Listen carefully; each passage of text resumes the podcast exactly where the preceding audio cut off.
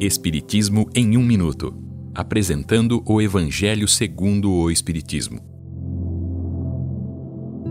Capítulo 8. Bem-aventurados os puros de coração. Escândalos. Cortar o mal. Disse Jesus: Ai do mundo por causa dos escândalos, pois é necessário que venham escândalos, mas ai do homem por quem o escândalo venha.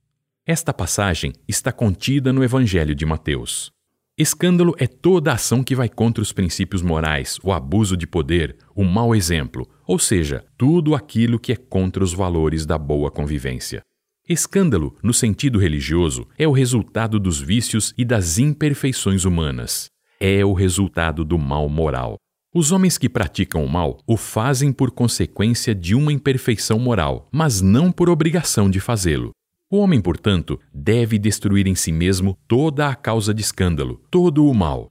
Deve arrancar de seu coração todos os sentimentos impuros e os vícios. A reação a esses vícios serve de expiação para alguns e de provação para outros. É assim que do mal Deus faz o bem, e o homem que quer evoluir tem sempre a oportunidade. Esta é uma livre interpretação. Livro consultado: O Evangelho segundo o Espiritismo de Allan Kardec, edição 3, em francês.